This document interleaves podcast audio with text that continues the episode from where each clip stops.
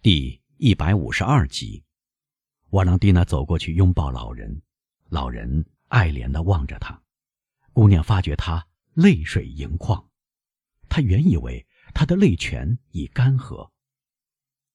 老人始终用这种目光望着。是的，是的，瓦朗蒂娜说：“您想说我有一个好爷爷，是吗？”老人示意，他的目光确实想这么说。唉，幸亏如此，瓦朗蒂娜说，否则我会怎么样呢？我的天！现在已是凌晨一点，巴鲁瓦很想睡觉。他说：“经过这样伤心的一晚，大家都需要休息。”老人不肯说，他的休息就是看到他的孙女儿。他让瓦朗蒂娜退下，痛苦和疲倦确实。使他看起来好像受着煎熬。第二天，走进外祖母的房里时，瓦朗蒂娜看到老妇人躺在床上，烧一点没退，相反，老侯爵夫人的眼里闪烁着阴沉的火花，她看来精神受到了强烈刺激。哦，我的天，外婆，您更加难受吗？瓦朗蒂娜。看到烦躁不安的种种征兆，大声说：“不，我的孩子，不。”德圣梅朗夫人说：“但我焦急地等待你到来，好派人找你的父亲。”我爸爸，瓦朗蒂娜不安地问：“是的，我想跟他谈一谈。”瓦朗蒂娜丝毫不敢违背外祖母的愿望。再说，他也不知道找他父亲的原因。一会儿。维勒夫进来了。先生，德圣梅朗夫人说，也不拐弯抹角，仿佛她担心时间不够用。您写信告诉我，要商量这个孩子的婚事。是的，夫人，维勒夫回答。不只是打算，已经说妥了。您的女婿名叫弗朗兹的埃皮奈先生。是的，夫人。他是埃皮内将军的儿子吗？埃皮内将军是我们的人，在篡权者从厄尔巴岛返回的前几天，被人暗杀了。正是。跟一个雅各宾党人的孙女联姻，不使他反感。我们的国内纷争幸亏已经平息。妈妈，维勒夫说，他父亲死时的埃皮内先生几乎是个孩子。他不太认识努瓦迪亚先生，将来见到时，即使不是高高兴兴，至少是无所谓。门当户对吗？各方面都是如此。年轻人，有口皆碑。他知书识礼吗？这是我认识的最杰出的青年之一。在这场谈话中，瓦朗蒂娜。始终保持缄默。那么，先生，德圣梅朗夫人沉吟了一下，说：“您必须快办，因为我快要入土了。”您夫人，您外婆，德威勒夫先生和瓦朗蒂娜齐声叫道：“我知道自己所说的话。”侯爵夫人说：“您必须快办，由于他失去了母亲。”至少让他有外婆为他的婚事祝福。在我可怜的雷内这一边，他只剩下我一个人了。您早已忘掉了雷内，先生。啊，夫人，维洛夫说：“您忘了，必须给这个失去母亲的可怜孩子一个母亲。一个继母绝不是一个母亲。”先生，但这不是我们要谈的，还是谈谈瓦朗蒂娜吧，让死者安息。这些话说得很急促，声调古怪，以致这场谈话有些地方像在说呓语。婚事会按您的意思来办，维勒夫说，尤其因为您的心愿跟我的完全一致。德埃宾内先生一回到巴黎。外婆，瓦朗蒂娜说：“要考虑礼仪，新晋又有丧事，您想在这样不吉利的时候办喜事吗？我的孩子，老女人马上打断说：“别提出这种庸俗的理由，这只能妨碍软弱无能的人牢固的创建他们的未来。我呢，我也是在我母亲的临床前结婚的，我并不因此而晦气。这样做时仍然会想到丧事的，夫人。”威勒夫说：“仍然，总是。”我告诉你，我行将就木了，明白吗？我想死前能见到我的外孙女婿，我想叮嘱他，让他使我的外孙女儿幸福。我想在他的眼睛里看到他是否打算听我的话。总之，我想认识他。老外婆带着可怕的神情继续说：“如果他不像应该的那样。”如果他倒行逆施，我会从坟墓里出来找他。夫人，维勒夫说：“您必须摆脱这些狂热的念头，这都快要接近疯狂了。死人一旦躺进坟墓里，就睡在那儿，永远爬不起来。”哦，是的，是的，外婆，您平静下来。”瓦朗蒂娜说。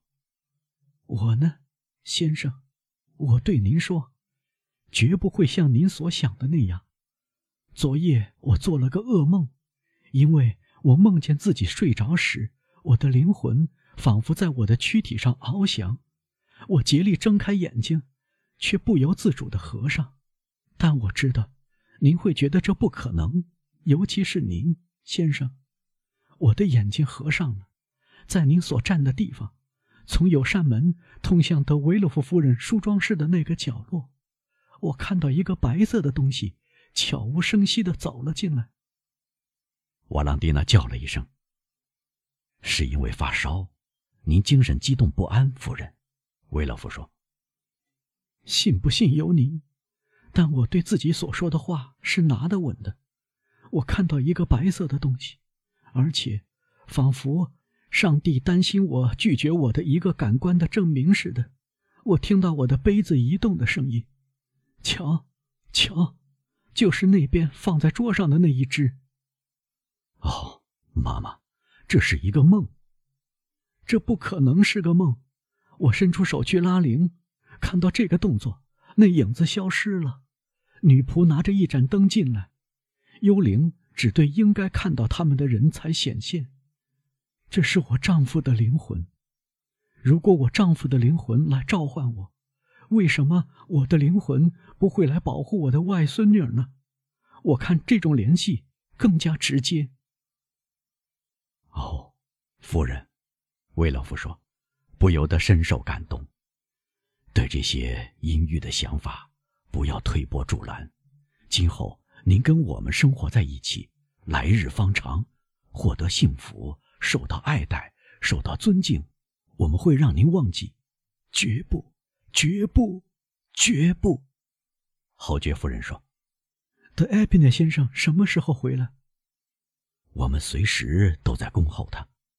很好，他一到就通知我，要快一点，快一点。另外，我想见到一个公证人，要核实一下我们的全部财产是否都过继给瓦朗蒂娜了。哦，外婆，瓦朗蒂娜低声说。”把嘴唇按在外祖母发烫的额头上，您想吓死我吗？我的天，您在发烧，要叫的不是公证人，而是医生。医生，他耸耸肩说：“我并不难受，我口渴，如此而已。”您喝什么，外婆？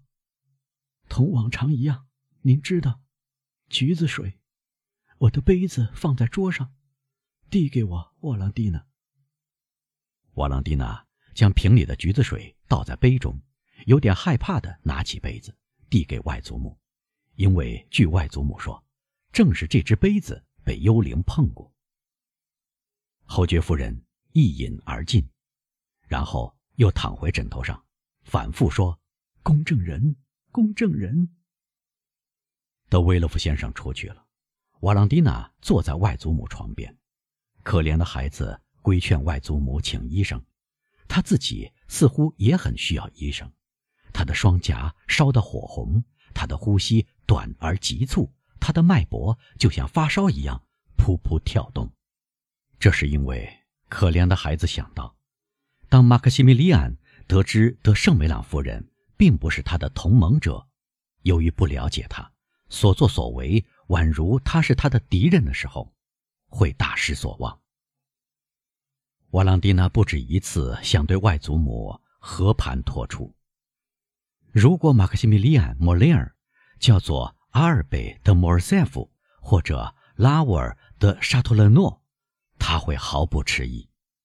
但莫雷尔出身平民，而瓦朗蒂娜知道，骄傲的德圣梅拉侯爵夫人鄙视不是贵族出身的人。每当他的秘密要吐露出来，忧心忡忡的一想到他说出来也是枉然，而且。一旦这个秘密被他父亲和继母知道后，一切都会完蛋。于是又把秘密深藏在心里。大约两小时就这样过去了。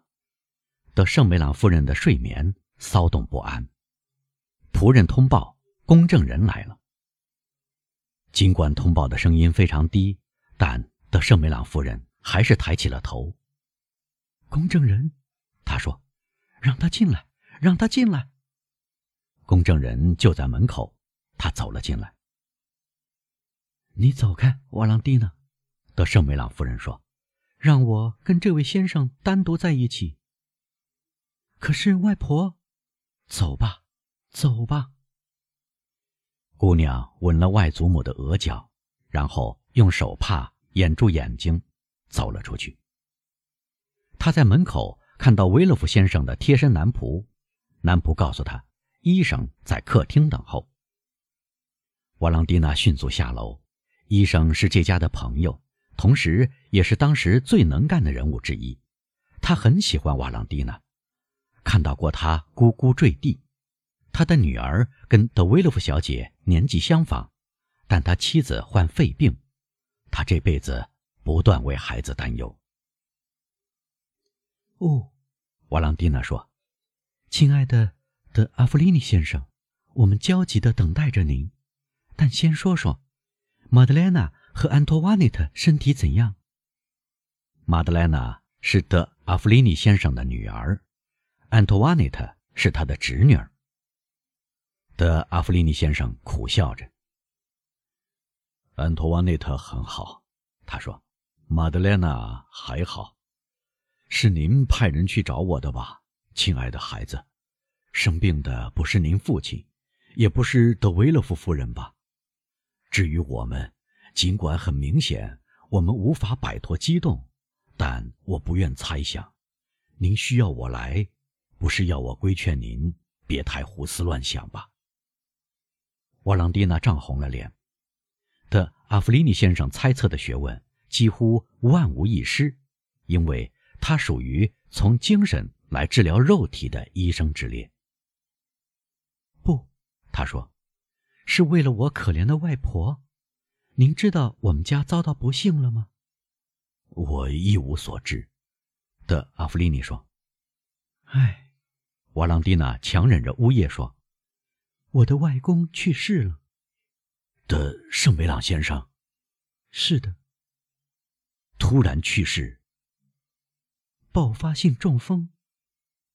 中风，医生重复说：“是的。”所以，我可怜的外婆老在想，她从来没有离开过丈夫。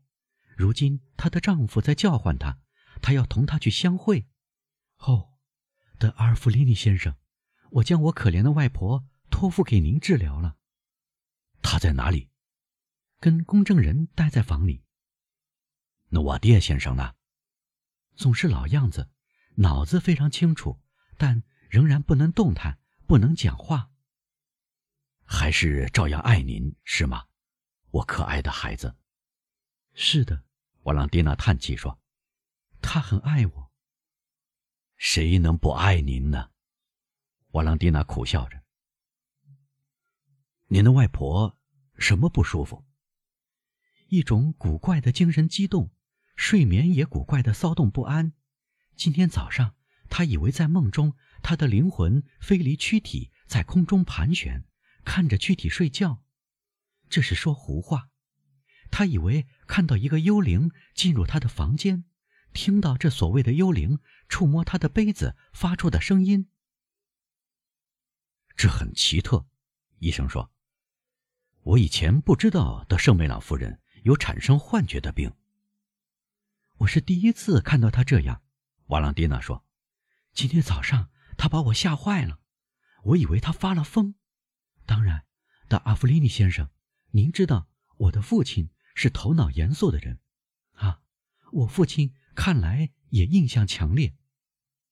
我们去看看，德阿弗利尼先生说。您告诉我的情况。我觉得很古怪。公证人下楼了，仆人来叫瓦拉蒂娜，他的外祖母单独在房里。您上楼吧，他对医生说。您呢？啊，我吗？我不敢去。他刚才不许我派人去找您。再说，正如您所说的，我很激动，很兴奋，不太舒服。我要到花园走一圈，镇静下来。医生握了握瓦朗蒂娜的手，然后上楼到他的外祖母的房间里，而姑娘走下石阶去。用不着说，瓦朗蒂娜喜欢在花园的哪一部分散步。通常在环绕屋子的花坛转悠了两三圈以后，采摘一朵玫瑰插在腰带上或头发上，然后折入那条通往长椅的幽暗小径，再从长椅走向铁栅。这回，瓦朗蒂娜按习惯在花丛中转了两三圈，但一朵花也没摘。虽然她还来不及身穿丧服，但她心里已经沮丧，拒绝做这种简单的装饰。然后，他走向那条小径，随着他往前，他好像听到有个声音在叫他的名字。他惊讶地站住，于是这声音更清晰地传到他的耳朵里。他听出是马克西米利安的声音。